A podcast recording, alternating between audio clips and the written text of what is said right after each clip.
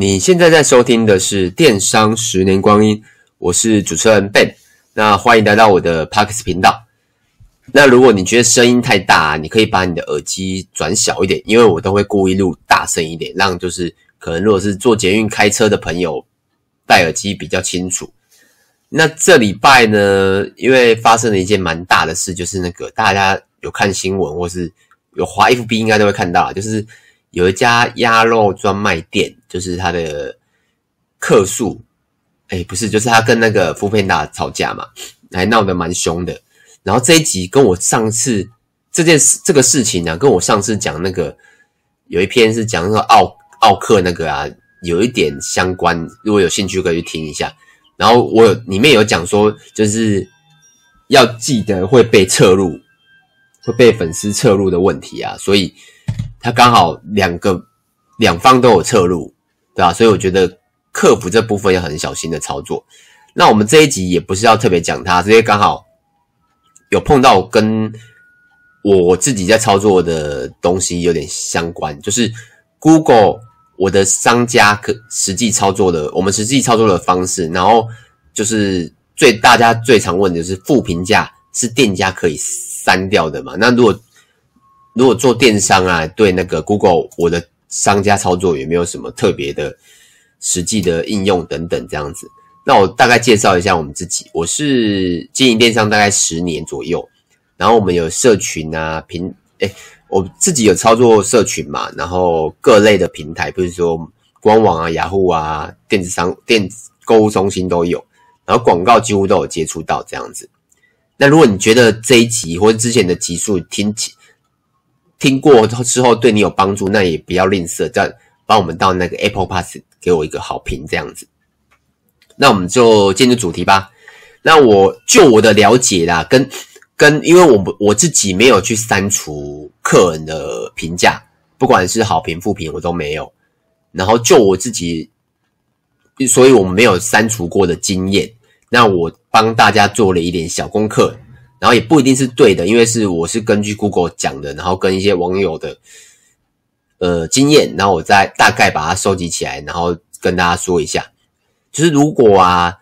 突然间的大量的负评或好评的话。然后 Google 就会透过人工，不是人工啊，就是自动侦测，他们有一个自动侦测的技术，然后就会自动删除。所以像那个鸭肉那个啊，它其实它不是自己删的，因为 Google 透过机器，然后侦测到，哎有大量的负评灌入，然后他们就会自动的把它删掉。那台湾好像有，目前有知道的有这呃鸭肉这个事件嘛？上一个事件我有点忘记了啊，那个那个。台北青山宫，大家应该知道吧？就是北部，然后有一个在那个龙山市，然后有一个青山宫，然后它那一哎，今年刚好是一百多年的历史，所以有大肆庆祝。然后他好像到了凌晨四五点吧，几乎整整夜都在放鞭炮，然后很吵，所以他就被大量灌入负评价。Google Google 商家这部分，然后也是隔几天全部删掉了，然后大家就会觉得，哎，就是青山宫自己删除的，跟这一次一样，就是觉得是那个鸭肉店自己删除，但其实都不是，而且也不是说什么他背景很雄厚啊，什么都不是，他就是一个自动 Google 自动删除的技术而已。然后负评的例子比较多啊，就是被删除的例子比较多，好评好像没有。那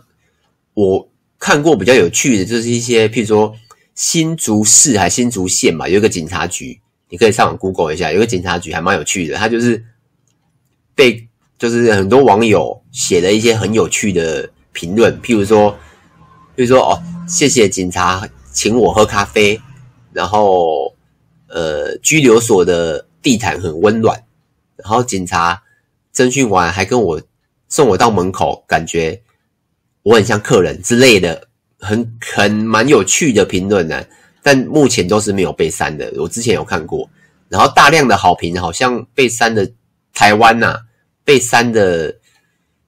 新闻我好像也没有看过，负评蛮多的，大量负评被删被自动删除是真的会的。然后再第二个就是，那怎么那我就会有问说，那如果是不是实际的评论呢，那也没有办法去删掉。所以我大概查了一下，就是你可以透过检举并要求移除该评论，然后是有机会是可以 Google 或是可以帮你删的。那但其实也没有这么快，也是也是需要好几天呢、啊。但他这边有个前提哦，我我上网估上那个 Google 的那个政策那边有讲，他边有有讲一件事，就是我念一下给大家听，就是若是商家与客户对同一件事情的认知与歧义时，Google 不会介入，因为就任何一种客户体验来说，谁对谁错并没有一定的判断标准。那这个白话文的意思就是说，如果你评论了一个店家，比如说啊，这个鸭肉饭，你就说哦，鸭肉饭好油，难吃死了，然后给他一颗星，然后店家如果店家如果提出申诉，这时候 Google 不会理你，为什么？他刚才有讲是客户体验嘛，那油跟不油，这这也是客户体验啊。然后譬如说，可能说，呃，我想一下有什么例子哦，譬如说现在很行动行动支付很流行嘛。很，然后他可能别人说啊，烂死了，没有行动支付，那也是给一颗星，那这也是一个客户体验的东西，所以那还有其他的啊，譬如我再念一下，还有譬如说还有说含有仇恨、暴力或不当内容，然后跟广告还有垃圾内容，然后内容偏离跟涉及恐怖啊什么等等，蛮多的，他讲出蛮多的，就是。有可能会透过检举而帮你删除评论的东西，但其实它就是总结来讲，我自己看下来啊，就是店家目前呢、啊，就我了解，目前是真的没有办法删除评论。所以下次如果再遇到再遇到这种事情啊，比如说可能你你如果你对这个店家真的很生气，你去灌他负评是没有意义的，因为会被删掉。那所以我看到很多粉丝会说，哎，那我给他两颗星好了。两颗星会被删，其实我也不知道会不会，但一颗星绝对会被删，因为大量的同时灌入，大概是这样子啊。所以有些网友会说啊，这个人背景很雄厚，但就是就是我们懂的人就觉得笑笑。如果可以这样灌入，那我自己我们店家的评论跟我的店家，我早就把它操作到可能上千个好评之类的，大概是这样子。那我们。接下来是我们自己呀、啊，其实也有经营 Google 的店家，所以我大概有了解一下 Google 店家了。那 Google 店家基本上我大概讲一下，就是要怎么操作跟经验呐，这样子。就是如果你有自取啊，或是门市，因为你要必须要透过客户才能得到好评嘛，或是照或是正面的评价，那你就是如果你有门市跟自取的服务。那你可以，你可以真的对应到客人。那我觉得你就是跟客人说，哎，可不可以主动帮我评论，主动跟他讲。那大概也是我以我们自己的经验呢，如果你跟客人在同一个空间待了待五到十分钟，基本上会有一些些的感情，不是说感情，是说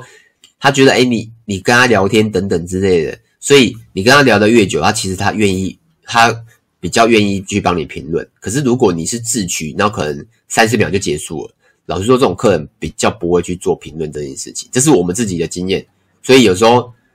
我们会，因为不是每个客人都有 Google 账号嘛，所以我们自己会判断，就是譬如说，可能第一会看你的穿着跟谈吐，因为有有时候我不是说以貌取人，是有时候你看，如果一个阿一个阿嬷，阿嬷也可以买东西呀、啊，对不对？所以他来了，他。感觉上就是没有 Google 账号的人，那如果有，那我们可能要花很多时间教他。所以站在我们的时间考量上，我们老实说，我们会排除一些。如果根据对话跟长相，我们就要办比较可能呢，他可能会我们会觉得，哎，他好像应该不会有 Google 账号了。所以我们基本上没有每一个都问。如果每一个都问，可能会比较辛苦一点。所以就是从这个方式是一个蛮快得到评论。那你我们目前呢、啊、评论大概也不多了，大概一百六十几个。那目前都会都一直在往上持续中。那我们操作下来大概操作了半年，所以其实也不多。所以你说有点难，所以这个其实也是个门槛哦。如果跟你同性质的店家，他。没有，你有，其实它是一个一个敬业的门槛。那再来就是基本功啦，就是你一定要有基本功，就是像我们我们自己啦，我们就是每周会贴文。那贴什么文呢？以我们的举例，你可以贴新品啊，贴活动啊，什么都可以。它就是可以让你贴文。然后，那你说要特别对它产生图片吗？或是做活动吗？以我们自己操作下来是不用的。就是我们就是把它把其他地方的，譬如说 FB 啦、IG 啊，或是电子报的内内容，把它丢过来这边而已。就只是一个很简单的动作，就丢过来这边，没有特别为它产生任何的主题这样子。那还有产品类别，因为我发现产品类别好像会提升 SEO，这个我还不确定。那我有时候我在搜索，譬如说可能手表的时候，它可能会跳出我们的 Google 店家，因为我们有卖手表，这个我还在研究之中啊。如果可以的话，我我自己本身也有在一直不断的新增产品类别，就是产品类别就是我有卖什么东西嘛。那我我的发现就是说，比如说你在搜索手表，那有可能我的 Google 我的店家会跳出来，没有每次，但我有时候有发现，我我还不知道它的逻辑啊，对，我还在测试中。那再来就是营业时间，营业时间一定要设定，就是你即就是会你的虽然如果我们是电商，虽然是二十四小时，可是像我们刚好又有自取，所以我们有设定营业时间。那营业时间，如果你是电商，你其实也可以把它设成你的客服时间，一出货时间、接单时间一定是二十四小时嘛？那你你的出货时间、客服时间一定是有时间限制，所以我觉得基本功一定要做。那在大家会问说，哎，那为什么要经营 Google 我的店家？首先，我是觉得第一个是它是免费的曝光管道，它目前都不用任何的费用。如果啊你是实体的店家，我觉得啊一定要经营。然后，如果你是电商，你就可以选择，你就可以，你就可以选择一下了。但我觉得电商也是可以经营，为什么？因为老实说，它真的不会花你太多时间，它就是很简单的。你像我们每个月、每每周，我们都会进去一次，然后新增一下贴文，然后产品类别这样。那如果营业时间有修改，我们也会改一下，所以基本上它不会花你很多时间。那再来啊，就是如果你有经营很多平台，像我们自己有经营官网。乐天商城、虾皮、露天购物中心等等，那店家有时候会搜索你的店名嘛？像如果客人搜索我的店名，那如果我没有经营我的店家，那有可能跳出乐天，有可能跳出虾皮，那你的单就会被虾皮接走，被乐天接走。那你说，哎，没关系啊，店家都是我啊。可是像。像那些平台其实都有收交易费，那基本上你会损失一个交易费。那再来是之前我讲的就是，呃，CRM 的问题，就是客客户关系管理。你如果被乐天接走你的订单，你怎么对他做再行销？可是如果你是官网接走你的订单，你是有比较有机会去跟他做再行销的。所以如果你有经营，尤其是电商啊，电商大部分应该会经营蛮多平台，电商一定我觉得啦。不管你有没有认真经营 Google 我的店家，但至少你要把我的店家盖起来，就是建建置好啦，因为这样大家搜索你的店名的时候，才会搜索到你的官网，不然就不然就跑去其他的地方了。那再来就是对于首次啊认识你的买家，就是想跟你买东西的人啊，就譬如说我在搜索，可能嗯，最近 One Boy 很红啊，就呃 One One Boy 冲锋衣，那我搜索 One Boy 冲锋衣的时候，发现。我们我目前没有搜索过，我不知道他没有经营我的店家。那如果我发现他评价很高，那我就会增加他的信任感。就是你可以透过 Google 我的店家，让对让潜在的买家对你增加信任感。因为有，因为你有在经营的话，一定会有一些评价嘛。像我目前大概都是四颗到五颗星，比较嗯没有一一二三颗都比较少，因为我们蛮主动去希望。那个买过的店家、买过的朋友可以给我们评论这样子，所以对于没有买过的人，然后他你自己想，如果你把你自己想成消费者，如果你不认识这个店家，然后你第一次要买，然后你用他的名字去搜索，然后发现诶，它上面有好多正评价，然后也有也有网友的评论，然后使用的心得等等，你是不是比较会有信任感，比较可能买，对不对？所以我觉得还是要经营。那这这个内容比较短啊，因为我们目前也没有没有很大的成功的经验可以让大家复制这样子，所以我就直接可以讲结论。结论就是，Google 评价目前是无法人为操作的。那如果你想要人为操作，我知道市面上很多像 SEO 有什么黑帽白帽啊之类的，如果你想要人为操作，也是有可能会被被删掉。所以目前呢，我觉得你要得到正面的好评，就只能一步一脚印，透过真人，是真的人去帮你评价。那你说，那我找亲戚们可以吗？可以啊。可是你亲戚有可能有一百，再大一点两百，但有可能五百一千吗？不会有嘛。所以。Google 评价要操作起来，正面评价是真的有难度，所以你不要，千万不要用人为的，不，不要不要那个用机器操作的方式。那再来就是，我觉得啊，因为我的店家老实说，不能无法计算报酬率嘛？怎么说？因为呃，像你投广告有广告费，你可以计算你的 ROI，可是 Google 店家。你要怎么计算你的投资报酬率？所以我刚才讲了，他不会花你太多的时间，一个礼拜顶多进去的一次、两次就可以了。然后内容也很简单，所以我觉得虽然无法计算报酬率，那你可以把它当做是一个工作上的必须，就先不要看报酬率了，因为它没有办法计算。然后每所以就是回归到我之前讲，就是每一个曝光啊。都可以尽量的去尝试啊，尤其是这种免费，而且真的这个，你说有没有人在搜索？我告诉你，真的有人会搜索你的店家，是真的会。但有没有转换不知道，因为这个没有办法计算报酬率。目前呢、或许有，但我目前没有看到这样子。